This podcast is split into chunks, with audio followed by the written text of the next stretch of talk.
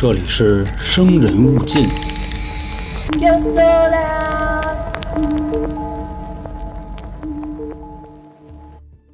来了，朋友们，我是你们的杀人放火讲解员老航。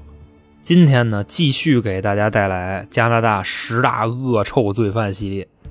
你看，就近期的这个热点话题啊，为爱冲锋的勇士是吧？这事儿闹太大了。那还有一个呢，是什么呀？就是前几天有一热搜，网恋二手市场。当然呢，就这个话题的热度啊，肯定会被外爱冲锋勇士给压下去。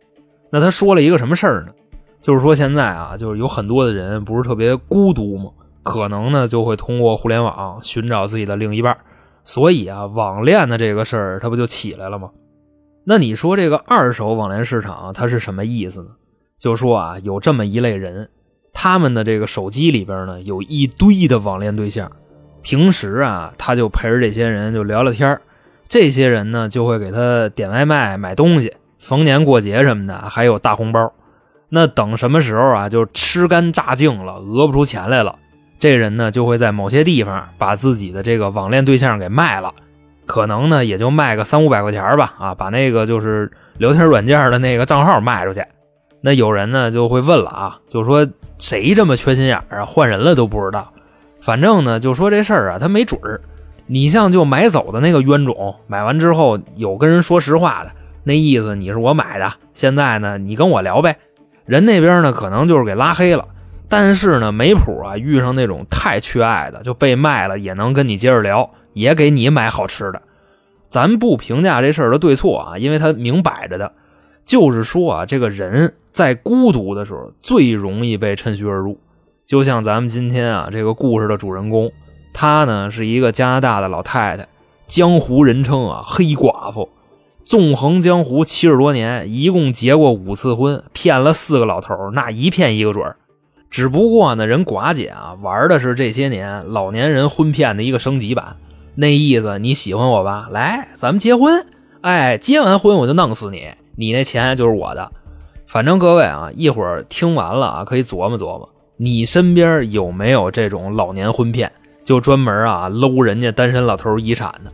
另外啊，也不要说以为就这些被骗的老头他们没阅历啊，他们多傻，警惕性低。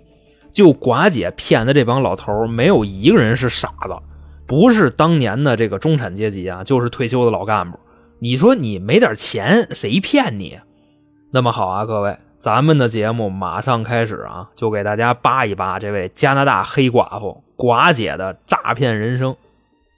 首先说啊，寡姐大名呢叫梅丽莎，生于一九三五年。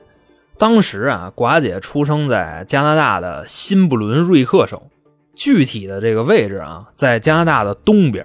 后来说呢，这个寡姐啊，到了十几岁的时候，一家人呢从这个地方搬到了加拿大的安大略省，也就是啊这个加拿大中间的一片区域，相当于呢就是从江苏搬到了甘肃啊，就这么一个距离。那说寡姐当年呢，她为什么要搬家？这块啊有点典故。据这个寡姐自己说啊，她的父母都是酒鬼，她呢也是这个计划外的产物，就是没带啊，然后他爸也没宾住，这不就中奖了吗？说他父母啊在生他的时候岁数也不大，都不到二十呢，生出来之后呢就把寡姐扔在姥姥家了，也没有人管她。说呢，在这个姥姥家还有一个舅舅。啊，是一个恋童癖，在寡姐五岁的时候就把她给强奸了，然后呢，为了逃避法律的制裁，跑路当兵去了。当然了啊，就这些信息都是在寡姐接受询问和采访的时候自己说的，真伪呢无从验证。如果啊要是真的，那寡姐杀人的这个根儿就算是找到了。那如果寡姐说的是假的呢，那就太正常了。因为等寡姐真正长大了，就一句实话没有了。到了一九五五年的时候啊，寡姐二十岁，认识了她的第一任老公。这哥们儿呢叫拉塞尔，是一个工厂里的普通工人。那这块啊，咱们就简称寡姐的这第一任老公啊为大哥，因为之后呢还会有这个二哥、三哥、四哥、五哥啊，叫他大哥呢也是实至名归。因为啊，这是寡姐感情生涯中啊唯一一个没有被下毒手的人。说呢，当年啊，他们俩结婚之后，很幸福，生了两个孩子。可是呢，到了这个一九七零年的时候啊，寡姐就变了，就开始玩上诈骗了。据她自己说啊，是因为丈夫当年得了淋巴癌要看病，房子呢也得交房租，孩子啊也得花钱养，所以就因为这个不得已出去骗去了。那么说啊，就这种状态一直持续了多少年呢？十五年，从一九七零年一直到一九八五年。当地的这各个警局、看守所、女子监狱都出现了寡姐的身影。如果说啊，是因为丈夫就凑医药费啊出去行骗的话，虽然呢违背道德，但是啊也能理解他为什么要这么干。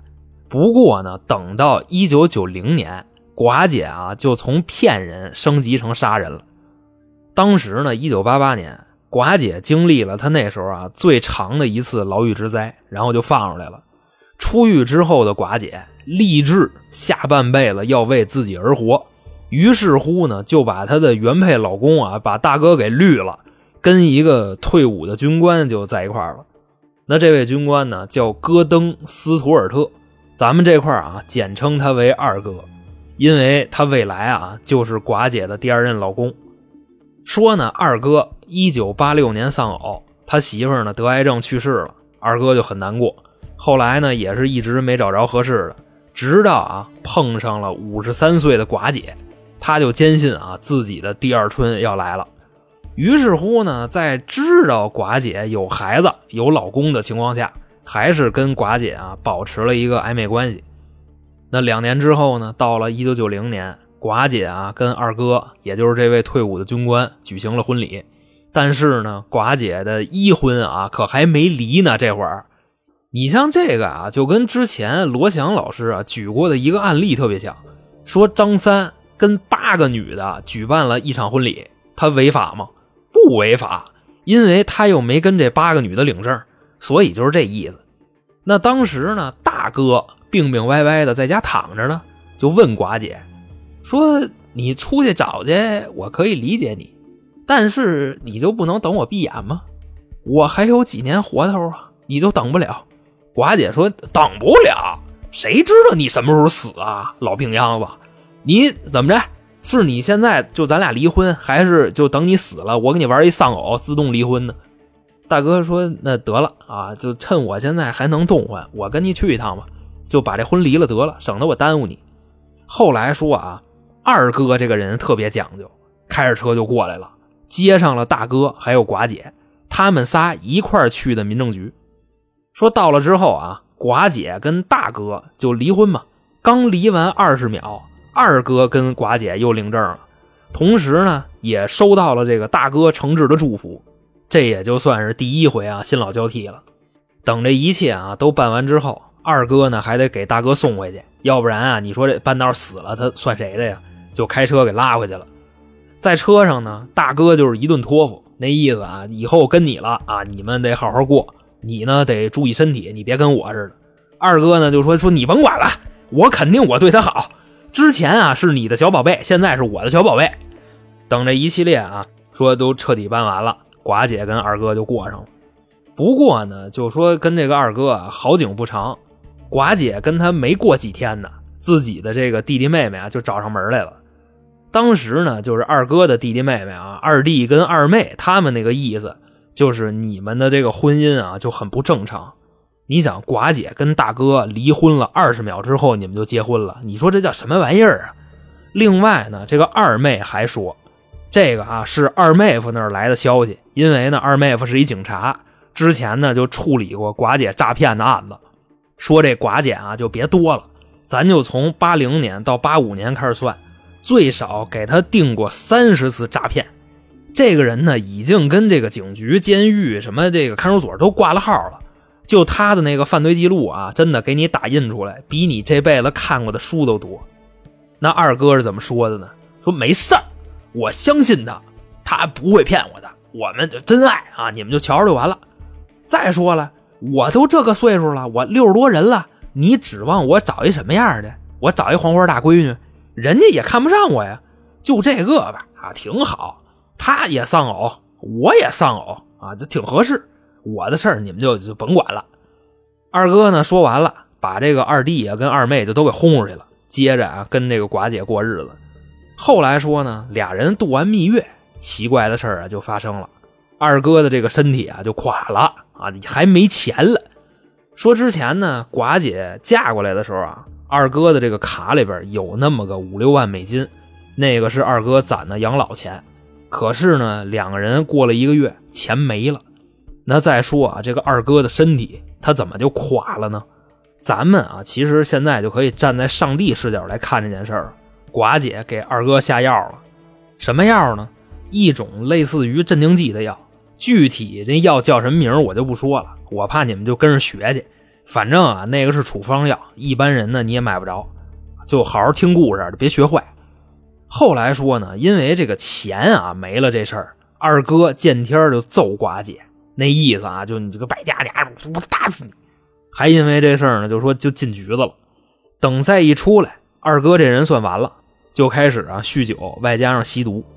说当时呢，俩人在结婚的时候啊，二哥大概一百七八十斤，跟寡姐过了一阵子，一百三十多斤。你想，那不就嗑药嗑的吗？说这个日子啊，就这么一天一天的过。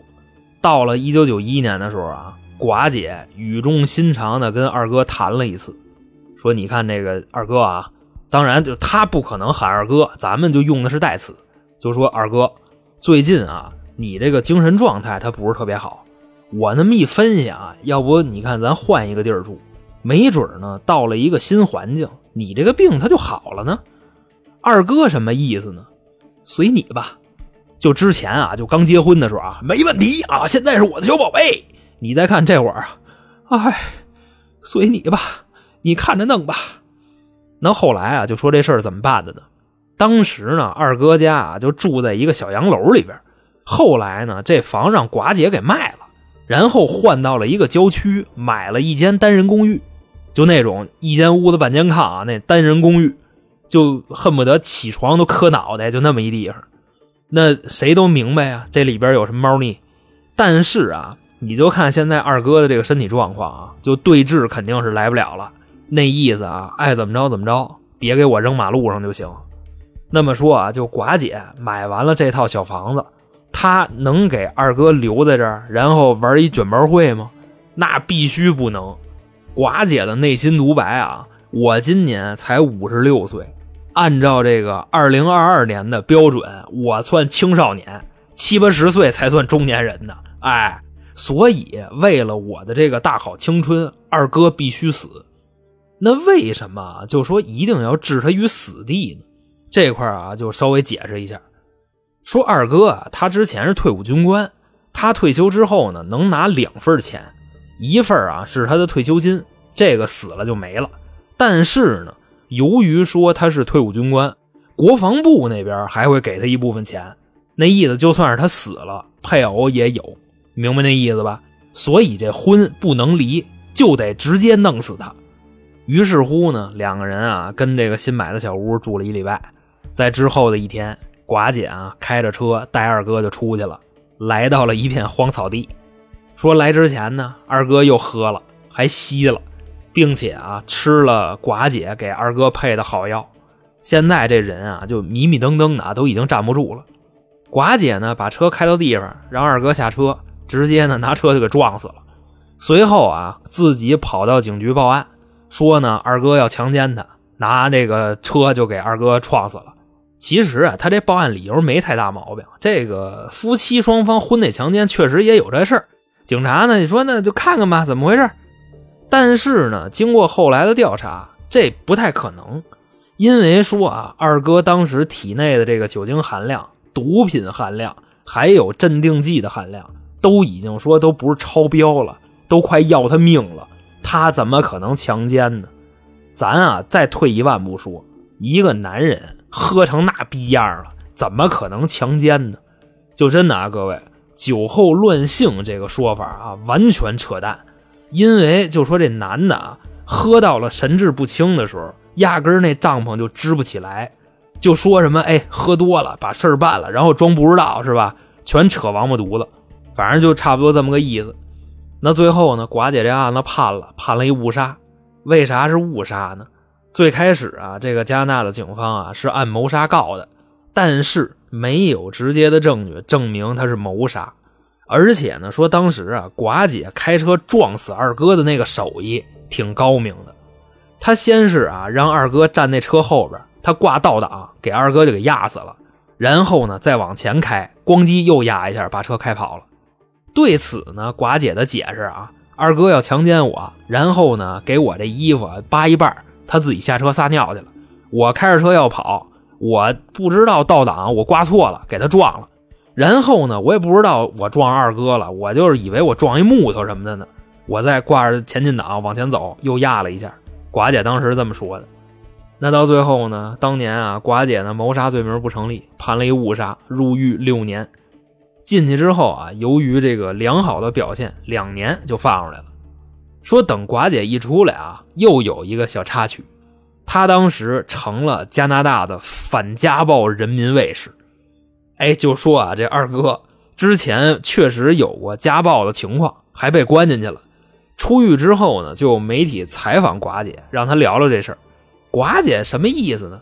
要坚持对抗家暴，还以颜色。你横，我比你更横。你跟我瞪眼，我就抽你；你敢打我，我就弄死你。一时间啊，寡姐就从一个杀人的罪犯变成了人权斗士，同时呢，也收获了大批的粉丝。还有当地啊有关部门的奖励津贴，你瞧这事闹的啊，就杀完人人成英雄了。不过呢，对于寡姐来说啊，好事不光这一个。出狱后的六年，寡姐的下一个目标登场了。说那会儿啊，寡姐经常会去这个教堂做祈祷，可能啊，就我分析啊，一家之言，应该是二哥出事啊，让他有点后怕。毕竟呢，这是他人生中第一次杀人，他去教堂忏悔一下。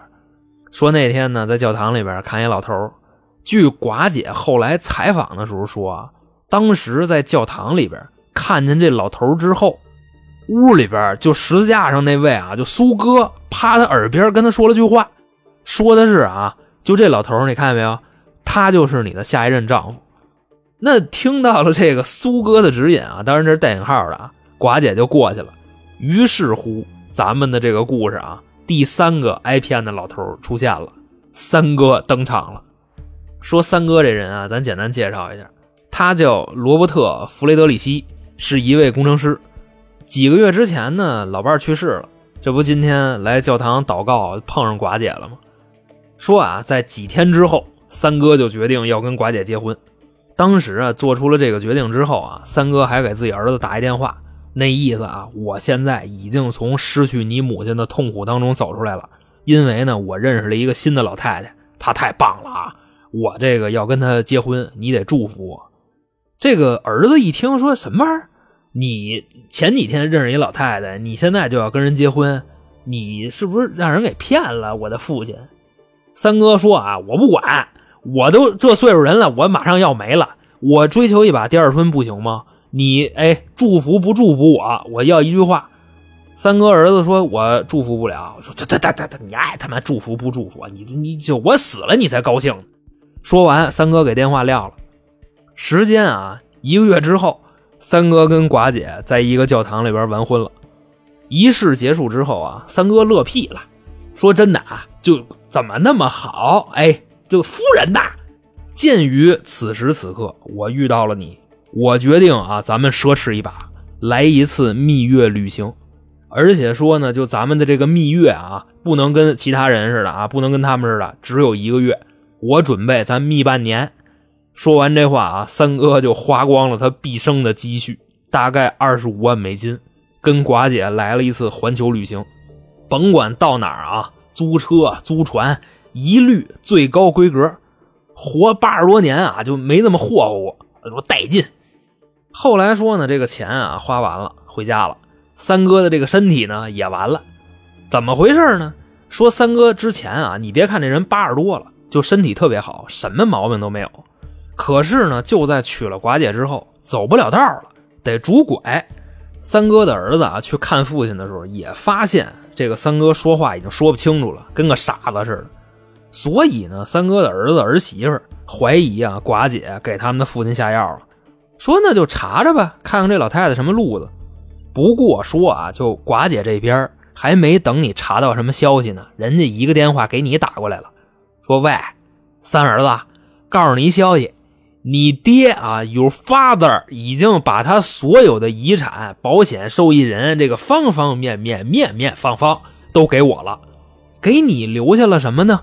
就原话啊，人寡姐就那么说的，给你留下了一个巨大的零。”，说完就挂了。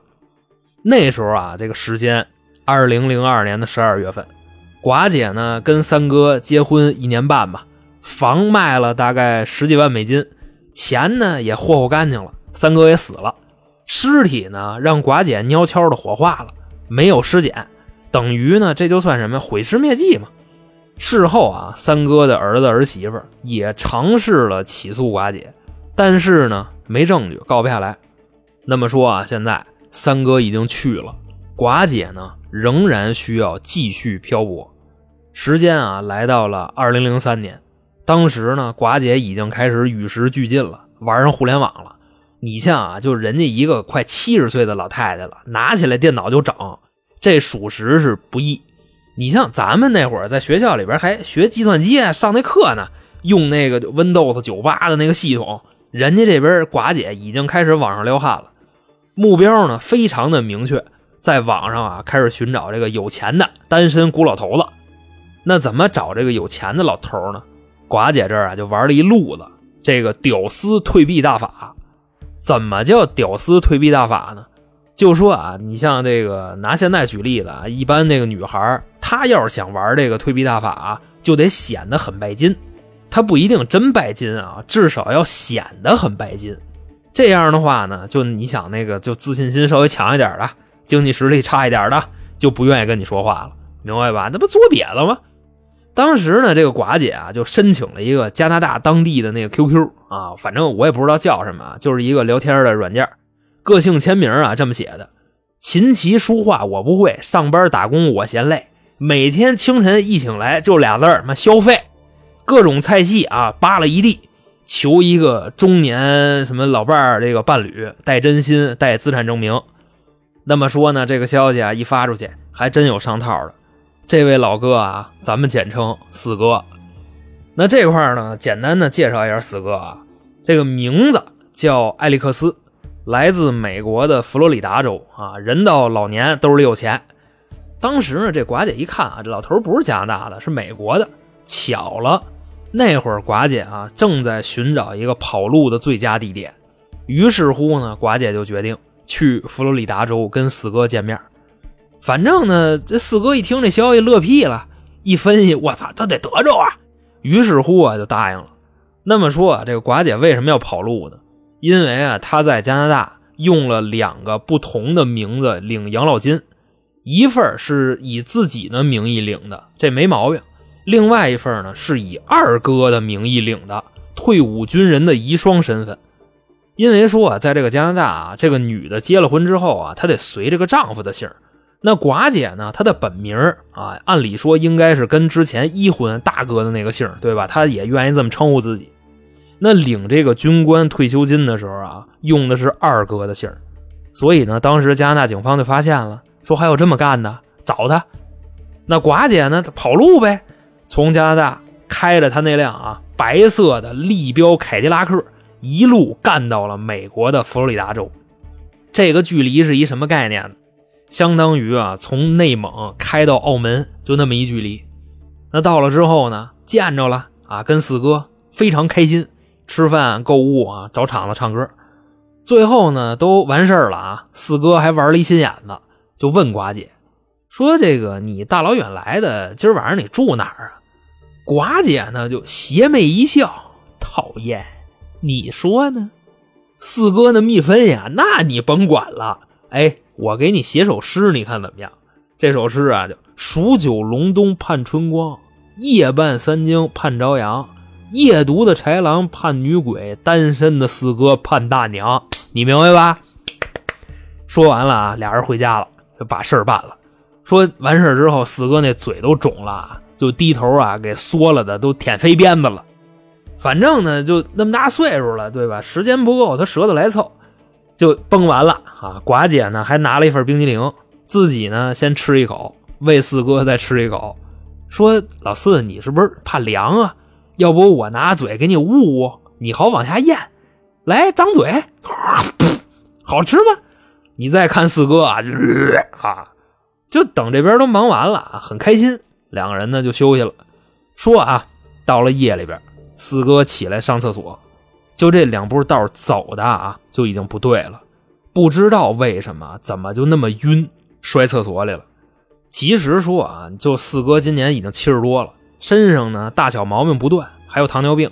一分析啊，说可能是昨晚上啊太他妈激情了，那晕了就晕了吧，也没当回事但是吧，就这里边啊，四哥的儿子就觉得不对了。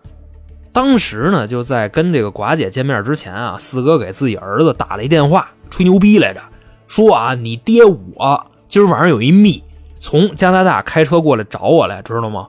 哎，今天晚上我要不让人家喷了啊！你没有我这爸爸。四哥儿子呢说：“那祝你成功呗啊！那你别死人身上啊！” 嘿嘿嘿，你们老丫的，就结果啊，这不晚上这不晕了吗？四哥的儿子也没当回事就琢磨着啊，这个老头应该是就兴奋过度了，有日子没那么开心了。后来说呢，等这个时间啊到了十二月份，四哥跟寡姐就结婚了。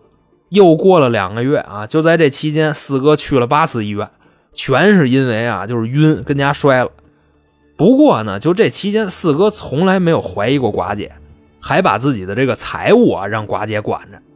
那说呢，等这个时间啊到了二零零四年的一月份，四哥啊就被寡姐送到疗养院去了。他儿子呢就觉得不对，决定啊查一查这个寡姐。后来说呢，都不是请什么私家侦探查的啊，你就把寡姐那名字放网上随便一搜，后边至少跟着出来三个姓哪三个呀？大哥、二哥、三哥的姓啊。同时啊，这仨全死了。那这会儿啊，四哥儿子就看着他说啊：“我跟你老丫子，你偷着乐吧，差一点你就没了。”那说完这话，报警了呗。最后啊，美国警方给寡姐就逮了。